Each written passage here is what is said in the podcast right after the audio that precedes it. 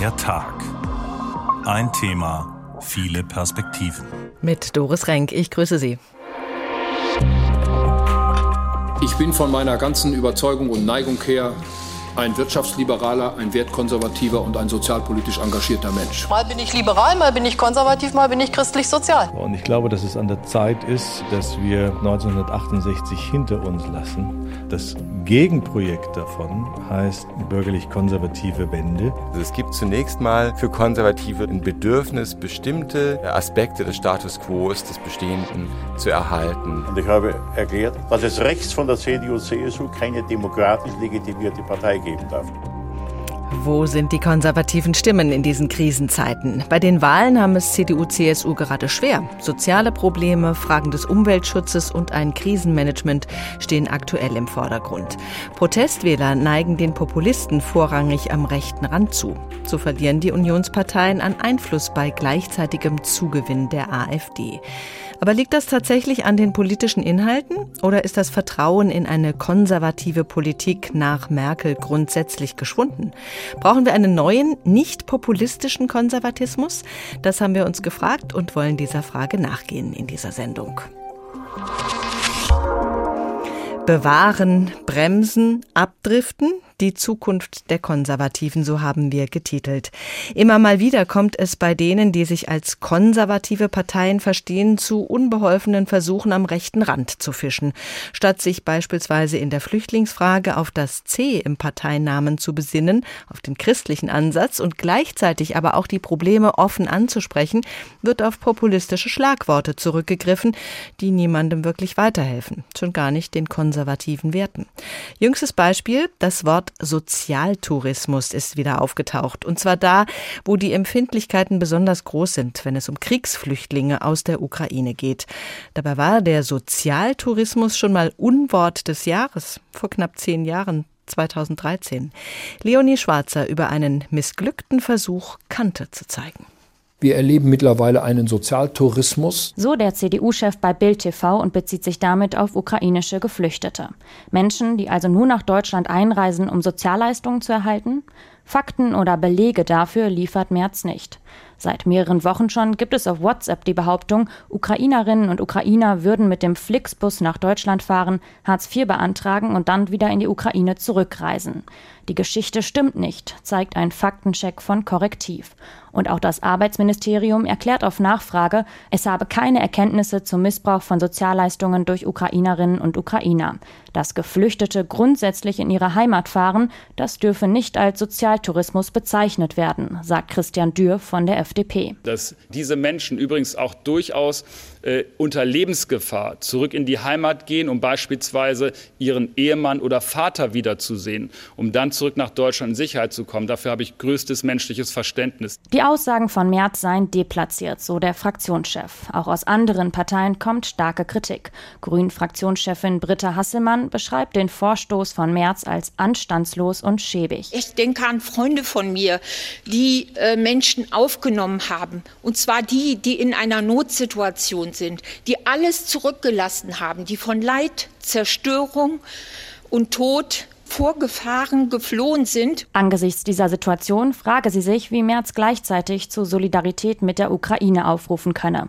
Das seien offenbar nur bloße Lippenbekenntnisse. Friedrich Merz war im Mai als einer der ersten deutschen Politiker in die ukrainische Hauptstadt Kiew gereist, betonte damals die enge Verbindung zu dem Land und den Menschen. Jetzt, vier Monate später, spricht Merz von Sozialtourismus, rudert dann aber doch einen Tag später wieder zurück.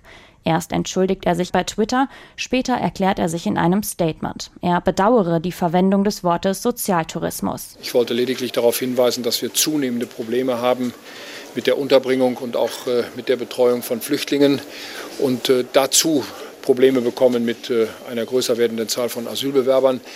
Wenn ich da jemanden verletzt habe, dann bedauere ich das sehr. Das Ganze sei ein Missverständnis. Er habe es so nicht gemeint, so Merz. Doch raus ist es, das Wort Sozialtourismus.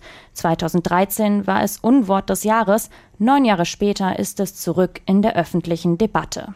Sozialtourismus. Man könnte ja durchaus die These aufstellen, dass es den gibt aus osteuropäischen Ländern zum Beispiel, Menschen ohne Ausbildung und Arbeitswillen, die hierher kommen, weil die Bedingungen gut sind, weil es viel Kindergeld gibt, Hartz IV. Professor Dr. Ursula Münch ist Direktorin der Bayerischen Akademie für politische Bildung. Frau Professor Münch, wir haben dieses Beispiel ausgewählt, weil sich daran viel zeigt, zum Beispiel wie die Debattenkultur verläuft. Diese Äußerung über den Sozialtourismus hätte ja der Beginn einer nüchternen Debatte und Analyse der Probleme sein können, war sie aber nicht. Werden die Debatten über konservative Sichtweisen nicht geführt? Die werden geführt, aber sie werden auf eine bestimmte Art und Weise geführt. Also gerade natürlich, wenn man auch solche Begriffe, äh, die nun zumindest dann, wenn man sie nicht belegen kann, äh, tatsächlich nicht ganz unproblematisch sind, äh, dann werden die Debatten im Grunde in einer Art und Weise geführt, dass es eben dann, äh, wenn gewisse Positionen von Seiten der Konservativen, sagen wir also mal rechts der Mitte, aber natürlich im demokratischen Spektrum, wenn die vertreten werden, dass man dann im Grunde ja, bemängelt, dass die eben nicht äh, humanitären Gesichtspunkten gerecht werden, dass sie äh, vielleicht soziale Gleichheit nicht als oberstes Ziel haben oder äh, dass sie unter identitätspolitischen Gesichtspunkten, äh, also auch dem Schutz von Minderheiten, äh, da womöglich anstößig seien. Wird da schnell die rechtsextreme Keule ausgepackt, also dass man das in diese Ecke rückt, obwohl es da vielleicht gar nicht hingehört? Also meines Erachtens wird die tatsächlich zu oft ausgepackt. Das findet vor allem äh, auf den digitalen Plattformen statt. Äh, das hatten wir oder haben wir zumindest immer wieder phasenweise, gerade auch bei Twitter, äh, dass äh, Äußerungen äh, im Grunde ja ganz stark angeprangert werden von einer sehr lautstarken Gruppe, äh, die dann im Grunde alle für zitiere Nazis erklärt, die eine andere Gedankenwelt verfolgen. Äh, da wird dann zum Teil schon, manchmal werden schon auch die Richtigen getroffen, aber äh, das ist manchmal wirklich so eher mit dem Gießkannenprinzip. Äh, und dann wird ja keine ordentliche Debatte geführt mehr, keine inhaltsreiche, sondern dann wird alles abqualifiziert, was nicht der eigenen Sichtweise, die dann wahrscheinlich jeweils eher links der Mitte ist, entspricht. Und das ist natürlich keine Debattenkultur und erweckt natürlich auch in der Öffentlichkeit einen falschen Eindruck von den tatsächlichen Problemen. Linke Positionen sind gerade sehr präsent in der Asyldebatte, bei der Geschlechtergerechtigkeit. Wieso gelingt es den Konservativen nicht, da vernünftige Gegenpositionen zu entwickeln? Das ist natürlich eine Frage, eine sehr berechtigte Frage. Wir haben die, die Themen ja einerseits natürlich schon im Bundestag. Also es ist die Frage, äh, inwiefern eine Oppositionsfraktion wie die CDU-CSU-Fraktion äh, es schafft, da auf gewisse Punkte hinzuweisen. Das mag im Bundestag durchaus noch gelingen. Die Frage ist aber natürlich nur, wer von der Öffentlichkeit nimmt eigentlich Bundestagsdebatten äh, und politische Auseinandersetzungen wahr, die dort stattfinden, wo sie hingehören. Vieles wird eher wahrgenommen, was dann tatsächlich auf digitalen Plattformen stattfindet, das dann wiederum aufgegriffen wird von den klassischen, eigentlich ja den seriösen Medien. Und auch da gibt es dann im Grunde ja so Verstärkereffekte. Und auch dann hat man eher den Eindruck, äh, dass die Debatten nicht richtig geführt werden, dass im Grunde diejenigen, äh, die eigentlich ja parlamentarische Opposition sind, nicht eigentlich, sondern die parlamentarische Opposition sind, äh, dass die sich nicht auf sich aufmerksam machen machen können, weil sie im Grunde gerade in diesen digitalen Netzwerken äh, dann eher in der Minderheit sind, während ja die Mehrheit äh, insgesamt eher schweigt. Also das mhm. sind dann im Grunde eher Teilöffentlichkeiten, äh, die da lautstark versuchen, auf sich aufmerksam zu machen. Und da gelingt es den einen besser, das sind jetzt eher äh, linksprogressive Kräfte als den anderen, wobei man natürlich eins nicht übersehen darf, es werden ganz, ganz viele äh, Diskurse geführt, weit, weit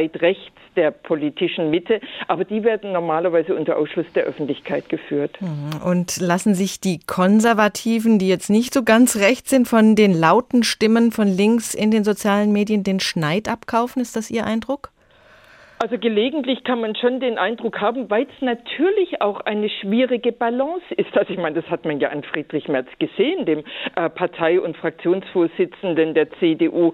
Äh, das hat man ja daran gesehen. Ich meine, also Begrifflichkeiten wie Sozialtourismus zu sprechen, ohne dass ich es belegen kann, ohne dass ich wirklich äh, belegbare Beispiele nenne, da merkt man dann, dass das ein ganz schmaler äh, Grad ist und da kann es dann auch schon mal ganz leicht passieren, dass man ausrutscht. An womöglich auf die falsche Seite runterrutscht. Rechts von CDU, CSU sollte kein Platz für weitere demokratisch legitimierte Parteien sein. Das war mal das Credo unter Strauß und Kohl. Warum eigentlich nicht? Was hat man sich davon versprochen, sich den rechten Rand quasi einzuverleiben? Na, einfach zu verleiben hört sich jetzt so negativ an. Im Grunde ging es darum, dass man gesagt hat, wir müssen das ganze Spektrum, äh, das man noch äh, mit der freiheitlich-demokratischen Grundordnung vereinigen kann, das müssen wir integrieren. Das ist der Anspruch ja auch von Volksparteien und CDU, CSU sind bekanntlich Volkspartei, wie durchaus ja auch noch die Sozialdemokraten, die eben aufs andere Spektrum, auf die andere Seite hin integrieren sollen. Äh, man wollte genau vermeiden, dass diese Kräfte, äh, die also durch durchaus, wie gesagt, noch mit der freiheitlich-demokratischen Grundordnung vereinbar sind, dass die abdriften. Das war äh, die Zielsetzung, aber das wird natürlich zunehmend schwieriger für eine eher konservative, bürgerlich, aber gleichzeitig auch liberale und soziale Volkspartei wie CDU und CSU, weil man doch ein großes Spektrum abdecken muss und weil sich natürlich auch die Gesellschaft verändert hat. Man muss sich auf diesen Wertewandel einlassen. Lässt man sich auf ihn ein? Lässt man sich auf die neuen Themen ein? Schutz von Minderheiten, Schutz natürlich der, äh, der Umwelt, des Klimas, dann verliert man womöglich äh, im anderen Spektrum. Von einer Volkspartei würde man erwarten, dass sie sehr differenziert argumentiert und zwar insbesondere da, wo die Rechten nur Feindseligkeit zu bieten haben. Was äh, ist Ihre Sicht? Was erwarten die Menschen von konservativen Stimmen? Also im Grunde sollen Konservative oder die, das Selbstverständnis von Konservativen bedeutet ja nicht, dass man sich Reformen in den Weg stellt oder gesellschaftliche Neuerungen. Man möchte sie nur langsam und behutsam gestalten. Man setzt nicht auf radikalen Wandel, sondern eigentlich auf einen menschenverträglichen Wandel. Und im Grunde ist das ja eigentlich etwas, äh, wo ja schon eine große Nachfrage besteht. Ein großer Teil der Menschen äh, fühlt sich überfordert, nicht nur durch die aktuelle aktuellen Krisen, sondern auch insgesamt durch diese schnellen Veränderungen. Und wenn es da gelänge, und es wäre eigentlich der Auftrag an diejenigen, die sich als Konservative verstehen, die jetzt diese Veränderung nicht zu negieren, nicht zu bestreiten, aber sie behutsam zu gestalten, einen Blick in die Zukunft zu werfen, wie, wo man hin möchte, wie das aussehen könnte, ohne die ganz, ganz großen weltumstürzlerischen Veränderungen gleichzeitig vorzuhaben das ist etwas, wofür es eigentlich Nachfrage gäbe. Mhm. Das Christliche verliert in unserer Gesellschaft an Bedeutung. Bei den zugewanderten Gruppen dagegen spielt Religion oft eine sehr bedeutende Rolle und dafür wird auch viel Raum verlangt. In Köln darf freitags jetzt der Muezzin in die Moschee rufen. Das ist ein gefundenes Fressen für die Rechtspopulisten. Was wäre denn da ein konservativer Weg, der ohne Fremdenfeindlichkeit auskommt? Also ich meine, der konservative Weg muss natürlich sich zunächst auch mal an die Verfassung halten und da heißt es Religionsfreiheit. Also da kann man jetzt nicht aussortieren äh, christliche Religionen versus nicht christliche. Äh, insofern muss man da natürlich grundsätzlich immer Acht geben, aber es geht ja im Grunde um das Integrierende und äh, im Grunde deutlich zu machen, uns ist alles willkommen, solange es mit dem mit der freiheitlich-demokratischen Grundordnung, mit einem wertegebundenen Verständnis Verständnis äh, von Gesellschaft und Politik zu tun hat, das wäre im Grunde der Kompromiss. Nicht auszugrenzen, an welchen Gott glaubst du, sondern im Grunde einzubinden diejenigen, die sowohl an Gott als auch an das Grundgesetz glauben. Und das Grundgesetz steht über allem. Vielen Dank, Professor Dr. Ursula Münch, Direktorin der Bayerischen Akademie für politische Bildung. Ein schwieriger Balanceakt zwischen konservativen Inhalten und rechtspopulistischen Ansätzen. Und für viele ist auch nicht so ganz klar, was ein konservatives Profil eigentlich ausmacht. Eine harte Linie in der Migrationspolitik ist ein bisschen dünn als Agenda. Wie sieht er aus? Was will er, der gute Konservatismus? Der Konservatismus, der dazu beitragen könnte, unsere Gesellschaft zusammenzuhalten. Vielleicht hilft da ein Blick zurück. Julius Tamm. Für viele junge Menschen ist es ein Kampfbegriff, für ältere Generationen oft der sichere Hafen. Konservativ. Doch was soll das eigentlich sein? Die ernüchternde Erkenntnis vorweg, eine klare Antwort auf diese Frage gibt es nicht. Selbst die frühere Spitzenvertreterin der als konservativ geltenden CDU, Angela Merkel, hat kein klares konservatives Profil. Mal bin ich liberal, mal bin ich konservativ, mal bin ich christlich-sozial. Kontinuität gilt als Kernkompetenz konservativer Politik. Etwas, das Merkel in ihrer Amtszeit immer wieder vernachlässigt. Ob gleichgeschlechtliche Ehe, Atomausstieg oder Ende der Wehrpflicht, unter ihrer Führung werden große progressive Entscheidungen gefällt. Ist Angela Merkel dann überhaupt eine wahre Konservative? Wird der Begriff wörtlich genommen wohl eher nicht. Im Zentrum des Konservativen steht der Status quo. So erklärt es der Politikwissenschaftler Thomas Biebricher in einem RBB-Interview. Also es gibt zunächst mal für Konservative logischerweise, es steckt im Namen drin, ein Bedürfnis, bestimmte Aspekte des Status quo, des Bestehenden zu erhalten. Seinen Ursprung findet der politische Konservatismus als Gegenbewegung zur Aufklärung. Im Fokus stehen die Bewahrung des Glaubens und der, nach Auffassung der Konservativen, natürlichen Hierarchie. Ganz im Gegensatz zur Französischen Revolution und ihrem Ideal der Gleichheit. Erst in der Weimarer Republik etabliert sich eine demokratische, konservative Bewegung in Form der Zentrumspartei. Gleichzeitig entstehen mehr und mehr Berührungspunkte mit rechten Ideologien, eine Problematik, mit der Konservative bis heute zu kämpfen haben. Da haben sich am 30. Januar nun endlich die Parteien und Bewegungen der Rechten zu einem Bund zusammengefunden, sich die Hände gereicht, damit der große geistige Aufbruch dem wir an dieser Zeitenwende dienen, auch wirklich getragen sei, großen und breiten Massen des deutschen Volkes. Das sagt Franz von Papen, ehemaliges Zentrumsmitglied, nachdem er 1933 den Nazis an die Macht verhilft. Heute gilt von Papen als Steigbügelhalter der Nationalsozialisten. Nach dem Zweiten Weltkrieg setzt sich die CDU für einen starken Staat ein, ein Bollwerk gegen den Sozialismus in der DDR. Eng verbunden mit einer weiteren Kernkompetenz, die sich die Konservativen gerne auf die Fahne schreiben. Sicherheit. Gleichzeitig verhindert die Union zunächst erfolgreich, dass sich rechts von ihr weitere Parteien etablieren können. Ganz nach dem Motto von CSU-Frontmann Franz Josef Strauß. Und ich habe erklärt, im Übrigen im vollen Einvernehmen mit Helmut Kohl, der sich ja genau zu dieser Formulierung bekannt hat, sie hundertmal mit mir besprochen hat, dass es rechts von der CDU-CSU keine demokratisch legitimierte Partei geben darf. Heißt das, dass Konservatismus und rechte Ideologien zusammengehören? Seit dem Erstarken der AfD ist in der Union ein Richtungsstreit entbrannt. Die einen, die sich klar von der rechten Partei abgrenzen wollen und die anderen, die ihre Rhetorik übernehmen und so Wählerinnen und Wähler zurückgewinnen wollen. Konservatismus laufe immer Gefahr, unterwandert zu werden, so Thomas Biebricher. Gemäßigter Konservatismus kann immer kollabieren in so einen von mir aus radikalisierten Konservatismus. Welche Richtung der Konservatismus einschlägt, entscheide sich in einer Zeit großer gesellschaftlicher Veränderung. Entweder der Konservatismus nehme eine ungewollte Entwicklung hin, um an dem Motto der Stabilität festzuhalten, oder er radikalisiere sich. In dem Moment, wo bestimmte gesellschaftliche Veränderungen sich vollziehen, die Konservative nicht gutheißen, was auch immer das ist, dann entscheidet sich mehr oder weniger, auf welchen Pfad man sich begibt. Aktuell lässt sich durchaus von großen Umschwüngen sprechen. Stichwort Pandemie, Ukraine-Krieg und Klimawandel. Vielleicht ist das auch der Grund, warum sich die deutschen Konservativen, allen voran die Unionsparteien, versucht fühlen, ihr Profil zu schärfen.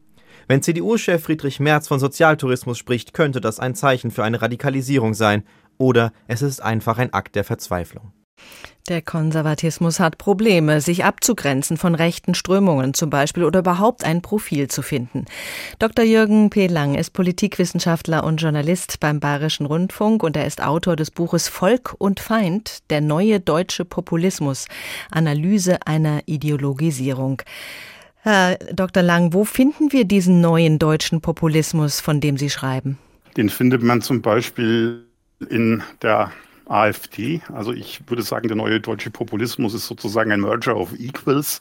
Auf der einen Seite hat sich eine populistische Partei, nämlich die AfD, quasi über Jahre hinweg radikalisiert, durchaus auf Kosten derer, die sich als gemäßigte Konservative verstanden haben. Jörg Meuthen wäre da zum Beispiel ein, ein Beispiel. Auf der anderen Seite hat sich die extreme neue Rechte wenn man so will, popularisiert. Und das heißt, sie hat ihre völkisch-nationalen Ideen relativ problemlos dem populistischen Konzept der aufrechten Bürger gegen die korrupten Eliten angepasst. Und da ist natürlich hauptsächlich mit einem Namen verbunden, nämlich Björn Höcke.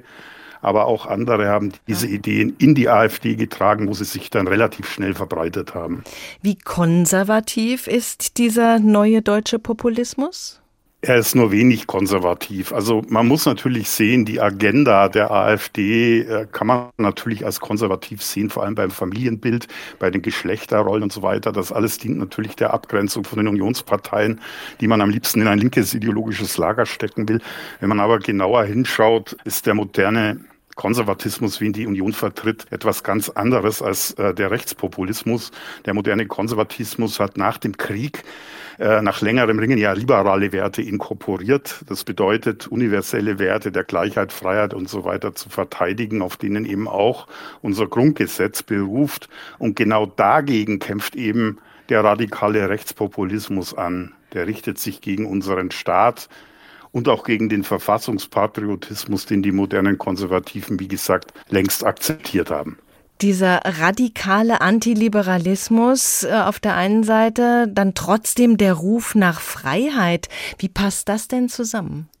Das ist eine sehr gute Frage. Ähm, die AfD hält ja bekanntlich die Freiheitsfahne hoch. Damit demonstriert sie Widerstand gegen angebliche Gängelung und Bevormundung von oben, also einen sogenannten rot-grünen Mainstream, von dem immer die Rede ist. Äh, der Bürger wird gegängelt, bevormundet, hintergangen, an der Nase herumgeführt. Der Freiheitsbegriff der AfD beziehungsweise Teile der AfD oder Teile der Querdenker auch beschränkt sich aber weitgehend auf die Handlungsfreiheit des Einzelnen, aus der sich äh, der Staat eben heraushalten soll. Man kann sogar sagen, diese Freiheit ist gegen den Staat gerichtet und er findet eben nicht seine Grenzen dort, wo die Rechte anderer in Mitleidenschaft äh, gezogen werden. Das ist eben gut für Egoisten, aber schlecht für eine liberale Gesellschaft, wie sie alle demokratischen Parteien, auch inklusive der FDP, eben tragen. Wir haben es gehört, Angela Merkel war keine Ideologin. Ihr Ansatz war pragmatisch, angepasst an die Erfordernisse, mal liberal, mal konservativ, mal christlich-sozial. Das hat ihre Partei geprägt über die Jahre und nun ist sie weg und das konservative Profil irgendwie auch. Was nun? Hat das Ringen in der Union um einen modernen Konservatismus eigentlich schon begonnen? Die Union äh, überlegt im Moment, ob sie strategisch vielleicht ein bisschen weniger äh, Liberalität äh, hineinbringt. Sie, Frau Münch hat es angesprochen mit der Flüchtlingsfrage. In der Tat ist das natürlich ein Gefecht um Worte und, und Deutungen, das eigentlich dem Rechtspopulismus nicht bekämpfen wird. Äh, Konservatismus ist nicht statisch. Frau Münch, hat es angedeutet, er verkörpert auch weniger eine Ideologie, sondern mehr eine Haltung, einen, den Respekt vor Gewordenem und Bewährten, eben gegen Progressivität um der Progressivität willen. Das heißt aber nicht, dass Konservatismus sich nicht bewegt und, und fortentwickelt. Er, er ist eben offen und da steckt relativ viel drin und man kann relativ viel in ihn hineinpacken, was politische Inhalte und politische Agenten betrifft. Ähm, beim Rechtspopulismus ist das natürlich anders. Der vertritt einen absolut statischen Konservatismusbegriff. Das heißt, man will im Grunde einen Konservatismus, der Platz macht für überkommene Ideologien wie Unfreiheit, Ungleichheit, für starre gesellschaftliche Hierarchien und so weiter, die teilweise an einen Ständestaat erinnern. Und alles, was eben für alle Menschen gelten soll, wird verneint und an die Stelle dieses Universalismus rücken dann eben Nationalismus und völkische Ideen. Das hat jetzt mit der Agenda der CDU absolut überhaupt nichts zu tun. Vielen Dank für diese Einschätzungen, Dr. Jürgen P. Lang, Politikwissenschaftler und Journalist beim Bayerischen Rundfunk. In Schweden koalieren seit Freitag sogenannte konservative Moderate, Christdemokraten und Liberale und sie lassen sich von den rechten Schwedendemokraten tolerieren. Das ist mal eine ganz besondere Mischung und deshalb haben wir unsere Korrespondentin Sophie Donges gebeten, sich bei den Wählern der Schwedendemokraten umzuhören, denn die Rechtspopulisten haben großen Einfluss und treiben die Konservativen quasi vor sich her. Wer wissen möchte, warum Schwedens Rechtspopulisten so erfolgreich sind, muss aufs Land fahren. Das kleine Örtchen Onge liegt in der Mitte Schwedens. Hier gibt es Wald und Felder, ein paar Seen. Viel Aufregendes kann man über diesen Teil Schwedens nicht berichten. Eines fällt jedoch sofort auf. Die blau-gelbe Blume aufgedruckt auf den Folien der Heuballen oder Motorhauben mancher Autos. Es ist das Zeichen der Schwedendemokraten. Vill ha lite grann. So, ja. Stig Malmberg lebt hier, ein 67 Jahre alter Mann, der einen Hof besitzt mit ein paar Schafen. Und er engagiert sich seit einigen Jahren für die Schwedendemokraten. Wir har bönder, landsbygdsbefolkning, som har jobbat hårt. Hier leben Bauern, die Landbevölkerung. Sie haben hart gearbeitet und kriegen dann eine Pension, von der sie nicht leben können. Wo ist das Geld hin, fragen sie sich. Und andererseits steigt die Gewalt und wir bezahlen viel für Integration und Einwanderung. Man hat eben nur eine gewisse Summe Geld und muss priorisieren. Und du musst prioriteras. Auf dem Kopf trägt Stig Malmberry eine weiße Baseballcap mit der blau-gelben Blume. Er erzählt von mutmaßlich ausländischen Kriminellen und dem angeblichen Schweigen der Medien. Davon, dass die medizinische Versorgung fehle. Die schwedische Hauptstadt Stockholm ist für ihn gefühlt nicht nur gute fünf Autostunden entfernt. Som jag ser så håller ich glaube, die Politiker haben den Kontakt zu uns auf dem Land verloren. Es ist hier fast schon ein Staat im Staat geworden. Allein in Onge steigerten die Rechtspopulisten ihr Ergebnis um über sieben Prozentpunkte. Landesweit wurden sie zweitstärkste Kraft und stärkste Kraft im rechten Block. Die Schwedendemokraten, sie werden zwar nicht in der Regierung sitzen, aber die nötige Unterstützung der bürgerlichen Minderheitsregierung haben sie sich teuer bezahlen lassen, sagt Mats Knutsson, politischer Kommentator bei SWT. Det märks väldigt tydligt, framförallt när det gäller migrations och integrationspolitik. Das sieht man vor allem in der Migrations- und in der Justizpolitik, dass die Schwedendemokraten einen großen Einfluss auf die neue Regierung haben. Da geht es um die Verschärfung von Strafen, um einen Ausbau des Strafvollzugs Vollzugs und dass Kriminelle ihre Strafen im Ausland absitzen sollen. Der Erfolg hat vor allem was mit ihm zu tun. Jimmy Åkesson, Vorsitzender der Rechtspopulisten seit 2005. Seit Jahren bemüht er sich, der Partei mit rechtsextremen Wurzeln ein bürgerliches Bild zu verpassen. Als einziger Spitzenpolitiker kam er im Wahlkampf auch nach Onge und versprach bessere Bedingungen für die Region. Dass die Rechtspopulisten die neue Regierung maßgeblich mitgestalten, darüber ist Stig Malmberg sehr glücklich. Ich hoffe, dass wir nicht mehr so tun, als ob alles in Ordnung ist. Die Leute verlieren doch das Vertrauen in die, die regieren. Es wird sich etwas ändern in Schweden, glaubt der 67-Jährige. Er hofft, dass die neue Politik aus der Hauptstadt auch bald hier in der Mitte Schwedens zu spüren ist. Erfolge für die Rechtspopulisten in Schweden. Sophie Donges war im ländlichen Schweden unterwegs, um zu schauen, wie die Menschen dort auf die Politik in ihrem Land schauen. Und wir bleiben nochmal im Ausland. Unsere Korrespondenten Katrin Hondel in Genf, Alexander Göbel in Den Haag und Christoph Prössel in London geben uns einen kurzen Überblick über die Konservativen und ihre Programme in der Schweiz, den Niederlanden und in Großbritannien. In Großbritannien sind rechte und populistische Strömungen Teil der regierenden konservativen Partei. Die Regierung plant, Flüchtlinge, die über den Ärmelkanal kommen, nach Ruanda auszufliegen. Rechtlich ist das umstritten. Um sich den Rügen des Europäischen Gerichtshofes für Menschenrechte zu entziehen, will die Regierung diese Institution verlassen. Die BBC ist regelmäßig der Kritik konservativer Politiker ausgesetzt, von linken Journalisten durchsetzt zu sein. Die Regierung will die Beitragsfinanzierung abschaffen.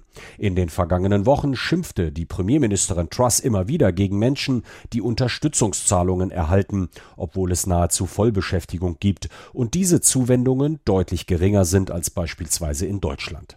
Innerhalb der Konservativen gibt es rechte Strömungen, die eine kompromisslose Haltung bei den Verhandlungen mit der EU um den Warenaustausch mit Nordirland durchsetzen wollen. Für rechtsextreme Parteien bleibt da nicht mehr viel Raum.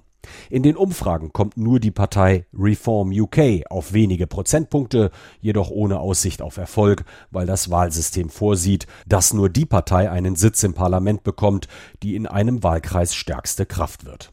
Christoph Prössel, London. In den Niederlanden war noch kein Regierungschef länger im Amt als Mark Rütte.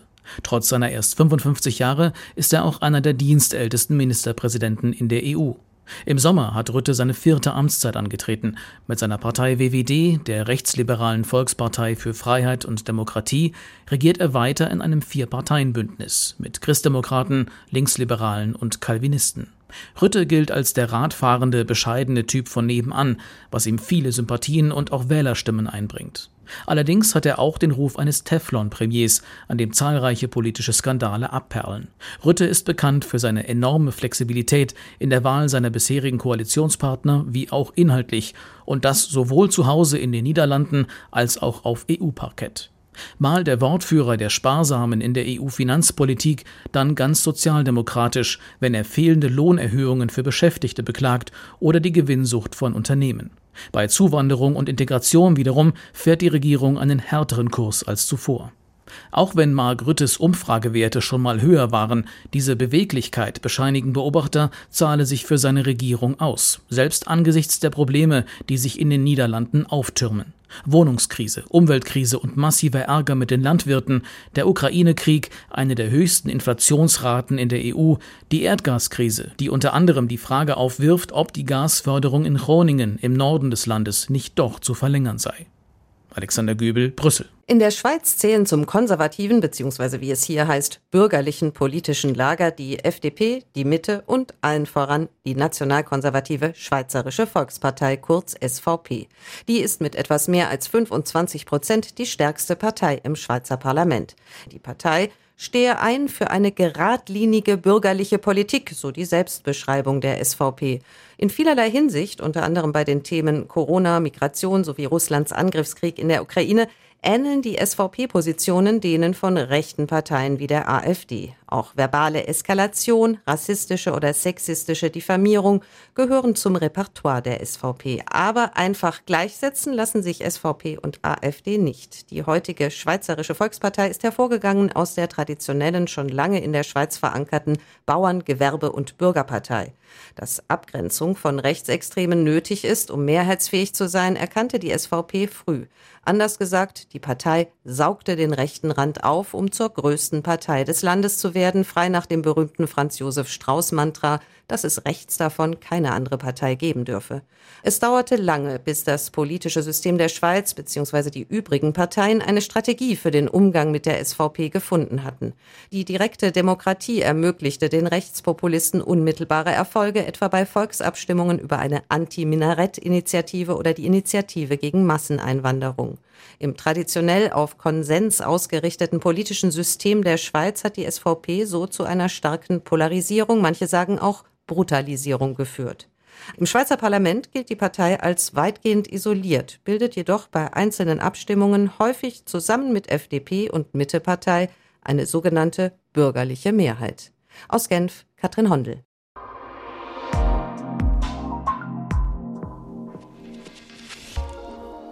Bewahren, bremsen, abdriften, die Zukunft des Konservativen, so haben wir unsere Tagsendung heute genannt. Kai Olaf Lang ist von der Stiftung Wissenschaft und Politik. Er befasst sich vornehmlich mit Osteuropa und hat einen Blick auf die Entwicklungen im konservativen Bereich, die sich dann auch in Europa niederschlagen. Herr Lang, wie ist denn innerhalb Europas, also im Europäischen Parlament, das Verständnis von Konservatismus und welche Rolle haben da die Christdemokraten? Also ich glaube, wir müssen uns vergegenwärtigen, dass es keine Standarddefinition und auch kein festes Verständnis davon gibt, was Konservatismus ist. Das ist, glaube ich, anders als bei der Sozialdemokratie, beim Liberalismus, wo es so ein Wertefundament oder ein ideologisches Fundament gibt. Konservatismus hat immer eine große Spreizung gehabt, weil er auch auf Besonderheiten in einzigen Ländern reagiert.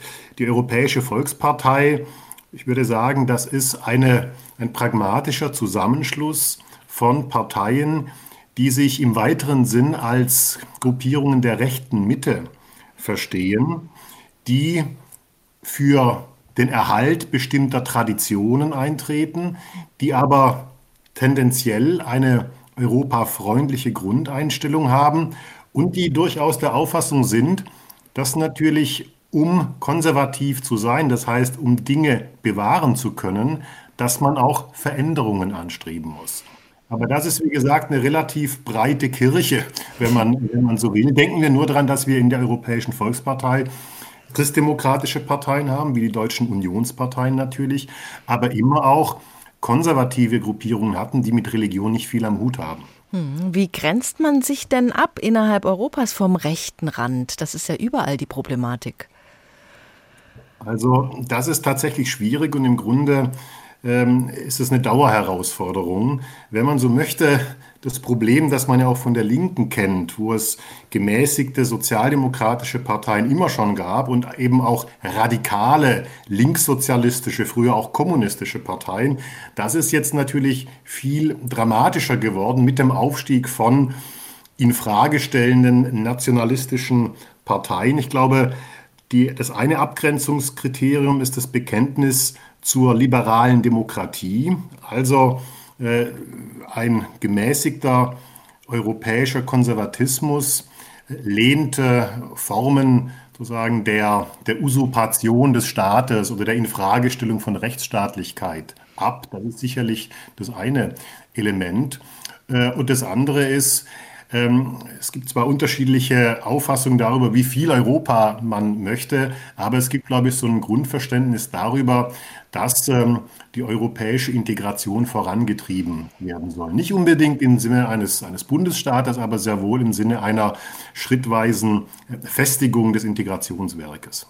Schauen wir mal auf starke Stimmen in Europa, die weit rechts verordnet werden. Da ist Kaczynski in Polen, da ist Orban in Ungarn. Deren Positionen werden immer wieder angeprangert, zum Teil auch als undemokratisch, was zum Beispiel die Pressefreiheit angeht. Aber sie werden gewählt. Warum haben die Erfolg? Offensichtlich haben Sie einen Instinkt für Themen, die von den etablierten und auch von den etablierten konservativen, gemäßigten Parteien vernachlässigt wurden. Und zu diesen Themen gehört sicherlich äh, äh die Migration. Erinnern wir uns 2015, die große Migrationskrise. Das waren natürlich äh, Themen, wo sich manche Parteien der rechten Mitte in, in Westeuropa doch sehr sozusagen weltoffen gaben und dabei, dabei vergessen haben, dass große Teile der Bevölkerung damit überfordert sind. Also die Frage der Zuwanderung, des Multikulturalismus äh, ist sicherlich ein ganz großes äh, Fass. Das andere äh, natürlich auch Fragen der, der Identitätspolitik, das hängt damit zusammen. Also wir sehen gerade, aber nicht nur im östlichen Mitteleuropa, aber wenn wir nach Italien schauen, glaube ich in ähnlicher Art und Weise so eine Art Renaissance des äh, Nationalstaatsgedankens. Also Politiker wie Viktor Orban oder Jarosław Kaczynski machen souveränistische Politik, obwohl ihre Wählerschaft äh, europafreundlich ist. Also in Polen verlieren sie eigentlich Wahlen, wenn sie europakritisch sind. Aber sie betonen doch, bestimmte Bereiche äh, von Politik sollen im Kernbereich nationaler Hoheit bleiben. Und ein letzter Punkt, auch hier sehen wir natürlich Unterschiede, aber das ist in Polen sehr klar geblieben. Ähm, es gibt natürlich sowas wie eine, wie eine offene soziale Frage der Modernisierung. Ja, und während Viktor Orban in Ungarn eigentlich eine marktorientierte Mittelschichtenpolitik macht, möchte im Grunde in, äh, in Polen die Regierungspartei Recht und Gerechtigkeit einen konservativen Wohlfahrtsstaat aufbauen. Also sie machen Sozialpolitik. Also was ich sagen will, es gibt sozusagen Themen, die offensichtlich vom Mainstream ein bisschen vernachlässigt wurden. Und das resultiert auch daraus, dass die eingesessenen Parteien der rechten Mitte ein Erfolgsrezept natürlich hatten in den vergangenen Jahrzehnten. Sie haben sich sozusagen zum Zentrum hin geöffnet und sich dabei ideologisch abgeschliffen und keine Kanten mehr gehabt in vielerlei Hinsicht.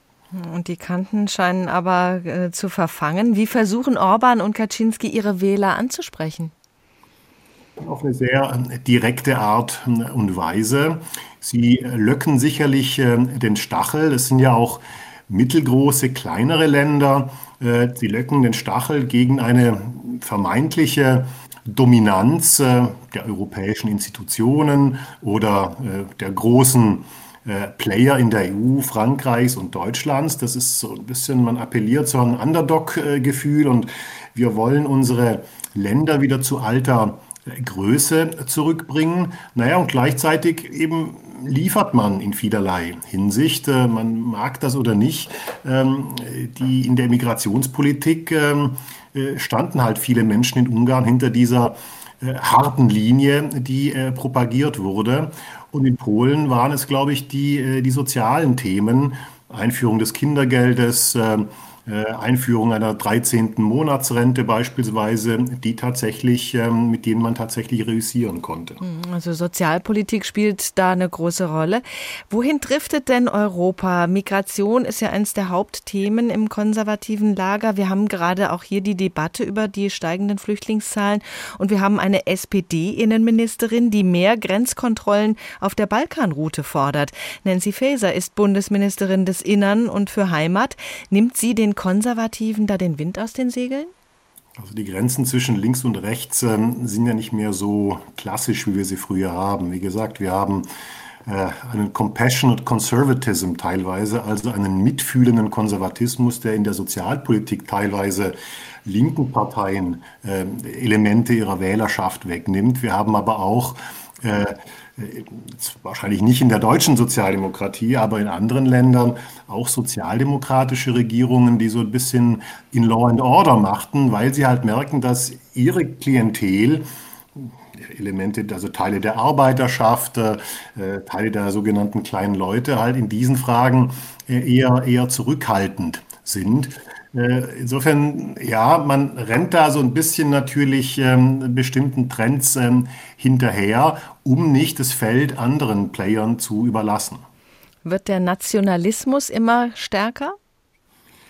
Ja, ich glaube, es gibt eine in manchen äh, Ländern eine gewisse äh, Sehnsucht oder zumindest das Versprechen, das von einigen Akteuren in den Raum gestellt wird, dass man nur durch die Stärkung, durch die Wahrung äh, staatlicher Souveränität gestalten könne. Man kann jetzt äh, sagen, das ist ein bisschen antiquiert äh, im Anbetracht einer Welt, wo es eine wachsende Großmachtkonkurrenz gibt, können europäische Kleinstaaten, und im Weltmaßstab sind alle europäischen Staaten irgendwie klein, eigentlich nichts mehr ausrichten. Und wenn man Souveränität möchte, braucht man europäische Souveränität.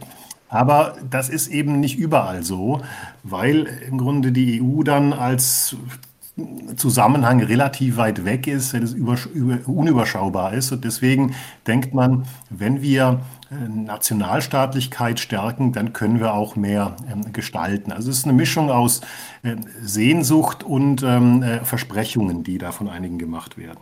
Konservative Befindlichkeiten innerhalb der EU. Vielen Dank, Kai Olaf Lang von der Stiftung Wissenschaft und Politik in Berlin. Die Konservativen verstehen sich als die Bewahrer. Aber nicht alles, was mal war, taugt auch für die Zukunft. Die Welt verändert sich und wir uns in ihr. Das spricht auch nicht gegen konservative Haltungen. Veränderung gehört auch bei den Konservativen durchaus dazu, aber es sollen keine Schnellschüsse sein. Von langsamen, behutsamen Veränderungen hat Professor Münch vorhin gesprochen. Christoph Keppeler über die Veränderungsbereitschaft in der Union. Dass sie eine konservative Partei ist, so steht das nicht im Entwurf für eine neue Grundwertecharta der CDU. Wir wollen den Herausforderungen der Zeit mit Vertrauen, Gestaltungskraft und Zuversicht begegnen. Gestalten wollen, das klingt durchaus auch vorwärtsgerichtet. Aber keine Experimente war der CDU-Slogan im Wahlkampf 1957, in den sie mit ihrem Kanzler Konrad Adenauer ging. Am Puls der Hebel und der Schalter regiert ein kluger Mann den Staat, verehrt als tüchtiger Verwalter, geschätzt durch seinen weisen Rat. Der tüchtige Verwalter Adenauer managte sozusagen den Wohlstand, der sich nach dem Krieg unter seiner Kanzlerschaft entwickelt hatte. Den galt es jetzt zu erhalten und zu bewahren vor allzu viel sozialistischem Reformeifer der oppositionellen SPD. Und nun, nun fängt in der Zentrale die große Renovierung an. Man hört nicht auf die Warnsignale und jeder schaltet, was er kann. Große Renovierung, Reformen, schon gar nicht eine Revolution.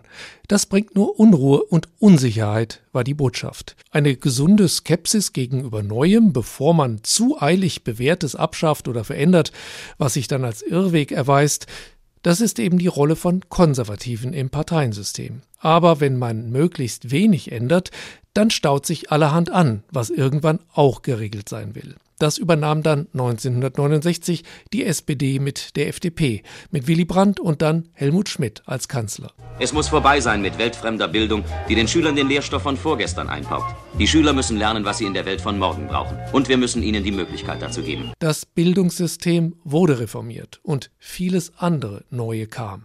Die Ostverträge, Volljährigkeit ab 18, mehr Mitbestimmung in den Betrieben. Sogenannte einfache Homosexualität galt nicht mehr als kriminell. Bei Ehescheidungen galt nicht mehr das Schuldprinzip. Die Union sagte oft, zu viel, nicht so schnell, so nicht. Als sie dann mit Helmut Kohl wieder regierte, rief der die geistig-moralische Wende aus. Was das bedeuten sollte, konnte keiner so recht erklären. Denn Kohl machte fast nichts von den Reformen der anderen rückgängig. So verwalteten und bewahrten CDU und CSU brav konservativ vieles, was man von den Sozis übernommen hatte. Kohl ließ sogar liberale CDU-Politikerinnen oder Politiker wie Rita Süßmuth oder Heiner Geißler der CDU ein moderneres Frauenbild verpassen und einen Erziehungsurlaub und ein Erziehungsgeld einführen für berufstätige Eltern, vor allem Mütter. Aber der nächste starke Reformschub kam mit Rot-Grün unter Gerhard Schröder. Ökosteuer, Dosenpfand, erneuerbare Energien, Riester-Rente, Atomausstieg, gleichgeschlechtliche Partnerschaften legalisiert, Agenda 2010, Hartz IV. Aber die erste Kanzlerin war dann eine CDU-Frau, Angela Merkel. Sie musste mit der SPD koalieren und ließ schon deshalb fast alles aus der Schröder-Zeit unverändert, am Ende sogar den Atomausstieg. Die CDU-Frauen Merkel und Ursula von der Leyen führten das Elterngeld ein, das eine Sozialdemokratin entwickelt hatte. Die Ehe für alle ein Frevel in den Augen von Konservativen.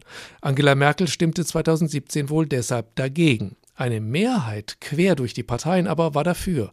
Und Merkel hoffte, sichtlich erleichtert, dass damit auch ein Stück gesellschaftlicher Friede und Zusammenhalt geschaffen werden konnte. Konservative lassen spätestens dann Fortschritt zu, wenn sie merken, dass Bremsen, Behindern, Verhindern nicht mehr gut ankommt. Die Ehe für alle wollte eine Mehrheit der Bevölkerung. Aber auf die Frage, wer hat's erfunden, wenn es um gesellschaftliche Reformen, um endlich beseitigte Tabus, um neue Ideen für Umwelt oder Klimaschutz ging, konnten die deutschen konservativen CDU und CSU nur selten sagen, wir über Veränderungsbereitschaft und Reformstau bei den Konservativen Christoph Keppeler.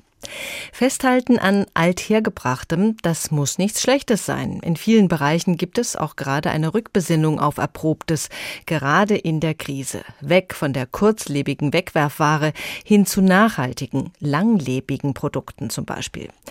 Daniel Rettich hat ein Buch geschrieben über die alten Werte, die guten alten Zeiten, warum Nostalgie uns glücklich macht, heißt es. Herr Rettich, woher kommt unsere Sehnsucht nach der Vergangenheit? Ich glaube, es gibt nicht die eine Erklärung, aber es ist ein zutiefst menschliches Bedürfnis, vor allen Dingen in Zeiten hoher Veränderungsgeschwindigkeit, sich daran zu erinnern, dass das früher scheinbar leichter war, das Leben. Und warum verklären wir gerne das, was hinter uns liegt? Das tun wir ja auch. Wir sehen da ja alles durch die rosarote Brille, wenn wir zurückschauen. Absolut. Ähm, banal würde ich sagen, weil es uns damit besser geht. ähm, ich glaube aber, dass gleichzeitig, wenn wir uns zurückerinnern, dann ähm, bleibt, also es ist in der Situation, ich habe heute ganz viele Sorgen.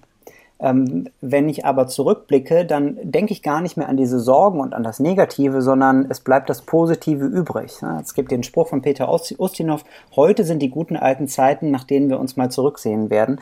Ähm, das zeigt ganz schön, wie das funktioniert. Es geht mir schlichtweg besser damit, wenn ich jetzt immer nur hadern würde, was alles schlecht gelaufen ist. Ich habe ja gerade schon genug Sorgen, die mich umtreiben und Herausforderungen. Und wenn ich dann ähm, an gestern denke, dann denke ich eben lieber an die guten Sachen, weil es mir schlichtweg einfach damit besser geht. Das kann kann ja vernünftig und eigentlich auch harmlos sein, aber gibt es auch die Möglichkeit, dass so eine Verklärung gefährlich wird? Natürlich lässt sich das Gefühl ausnutzen. Sie haben ja gerade über, ähm, über den Bereich Politik gesprochen. Natürlich kann ich als Politiker versuchen oder suggerieren, dass wenn man mich wählt, ähm, dass ich dann die alte Ordnung wiederherstelle. Und natürlich hat das ein verführerisches Element, ähm, weil es natürlich in den seltensten Fällen so funktioniert und weil im Grunde genommen auch alle wissen, dass wir uns den Veränderungen stellen müssen und die Zeit sich nun mal nicht zurückdrehen lässt. Also natürlich hat auch dieses Spielen mit den vermeintlich guten alten Zeiten ähm, hat was Gefährliches und was ja Verführerisches, was man in den seltensten Fällen einhalten kann, womit man aber, Stichwort Bedürfnis äh, nach Ordnung und nach Orientierung und nach Halt, viele ähm, glaube ich, anlocken kann. Nostalgie macht uns glücklich, behaupten Sie. Wie funktioniert das im Alltag? Psychologen sagen, Nostalgie ist ein bittersüßes Gefühl. Das Schöne ist ja, dass wir heute Sachen, die uns an früh erinnern können, Fotos, Videos, ständig auf den Smartphones mit uns rumtragen. Wir haben ja diesen ganzen Fotospeicher ständig bei uns. Also wir können ständig die Erinnerungen hervorholen an Urlaube, an schöne Erlebnisse. Ähm, und gleichzeitig, Psychologen sprechen von unfreiwilligen Erinnerungen. Also ich gehe irgendwo vorbei, ich rieche irgendwas, ich höre ein Lied und zack, kehrt die Erinnerung wieder zurück. Also Stichwort, wie funktioniert das? Oft muss ich gar nichts bewusst dafür tun, sondern die Erinnerung kommt wie so ein Blitz auf einmal zurück, ausgelöst eben durch diese, äh, durch diese Sinneseindrücke. Hm, welche Verbindung sehen Sie denn zwischen unserer Sehnsucht nach den guten alten Zeiten und konservativer Politik? Naja, konservative Politik, also wenn man mal von dem ursprünglichen Wort, also im Sinne von ich halte nach äh, fest an irgendwas althergebrachtem, was vielleicht gar nicht mehr wiederkommt, aber ich möchte daran festhalten, ich möchte es zurückhaben, dann ist natürlich der Bogen zur Nostalgie sofort gespannt, weil der Nostalgie dieses Gefühl ist, dass ich fühle mich gerade irgendwie unwohl und früher war das doch alles besser. So, und wenn ich den Menschen suggeriere, hey, wir, lasst uns doch die alte Ordnung wiederherstellen, Klammer auf, ob das dann funktioniert, sei dahingestellt, ähm, dann natürlich drücke ich da gewisse emotionale Knöpfe, ähm, für die viele Leute empfänglich sind, weil man einfach zur Kenntnis nehmen muss, dass Veränderungen und Veränderungsbereitschaft oder dass Veränderungen zur Verwirrung führen und bei vielen Menschen eher ein Gefühl ähm, auslösen, ich will das eigentlich gar nicht so, eigentlich fand ich das früher besser. Ob das dann früher besser war, sei dahingestellt. Ne? Das ist ja gerade sozusagen der Witz in Anführungsstrichen. Es war ja früher alles gar nicht besser. Ähm, man denkt es halt im Nachhinein. Ähm, aber das ist eben, wie ich schon sagte, dann teilweise kann das politisch auch, äh, auch gefährlich sein. Aber so groß scheint die Sehnsucht nach den guten alten Zeiten dann doch nicht zu sein. Es werden mehr Parteien in den Bundestag gewählt als früher. Die Zeiten von absoluten Mehrheiten, die scheinen vorbei. Und die Union hat sich nach 16 Jahren Merkel noch nicht wieder auf eine Linie einigen können, kann also auch schlecht an einem Strang ziehen. Glauben Sie, da geht die Nostalgiesehnsucht vielleicht noch weiter zurück, als die Queen verstorben ist und die englische Nation kollektiv getrauert hat, gab es hierzulande schon mal neidische Blicke. Oh, das ist, finde ich natürlich jetzt, ja, ich weiß nicht, ob man da wirklich jetzt irgendwie monarchische ähm, äh, Sehnsüchte äh, pflegt, das weiß ich nicht. Aber ich glaube tatsächlich auch, also wenn Sie sich die internationale Politik angucken, da gibt es ja durchaus einen Typ von, von Herrscher, und das sind ja meistens Männer, das muss man ja konstatieren, die tatsächlich eher, ähm, jetzt sagen wir mal, nicht für Fortschrittsdenken stehen. Ich drücke das mal ganz vorsichtig aus. Also äh, da gibt es ja schon Beispiele von, von äh, Staatslenkern, die damit auf jeden Fall erfolgreich sind, wo sich manche fortschrittlich Progressiven hier vielleicht die Hände über dem Kopf zusammenschlagen. Aber zurück zur CDU ähm, oder zur deutschen Politik. Ich, ich würde es tatsächlich losgelöst von äh, speziellen Parteien sehen. Ich glaube, dass dass die Sehnsucht manchmal sich in Zeiten großer Veränderung oder ähm, in, in, Zeiten, von, wo man Lebensabschnitte verlässt, sich daran zu erinnern, Mensch, geht das alles schnell? Ähm, Im Endeffekt ist es ja das, was uns zu Menschen macht. Der Mensch weiß, vermutlich im Gegensatz zu Tieren, dass das Leben irgendwann ändert, endet. Das heißt, ich verabschiede mich ständig von Lebensphasen, die nicht mehr wiederkommen. Und das ist, so ist nun mal das Leben, aber das ist gleichzeitig ja nicht äh, was nur Schönes ähm, und ähm, ein Gefühl, was Verwirrung hinterlässt. Je älter wir werden, desto weniger Zukunft bleibt und desto mehr Vergangenheit. Und ähm, ständig verabschieden wir uns von Lebensphasen, von Menschen, von Orten, von Situationen. Ähm, und diese Umbrüche führen bei ganz vielen Menschen zu einem Unwohlsein, was sich darin äußert, dass sie sich dann ab und zu gerne ins Gestern flüchten. Vielen Dank, Daniel Rettich, Autor des Buches Die guten alten Zeiten, warum Nostalgie uns glücklich macht. Unsere Sendung über die Konservativen, die wir doch vielleicht brauchen, ohne die uns was fehlen würde. Die können Sie wie immer auch als Podcast abrufen. Da können Sie Ihren nostalgischen Bedürfnissen freien Lauf lassen und sind modern noch dazu. Und Sie finden uns auf hr2.de, auf inforadio.de und in der ARD Audiothek. Wir freuen uns auch, wenn Sie unseren Newsletter abonnieren. Damit sind Sie immer im Bilde über unsere Themen. Mein Name ist Doris Renk. Guten Abend, guten Tag.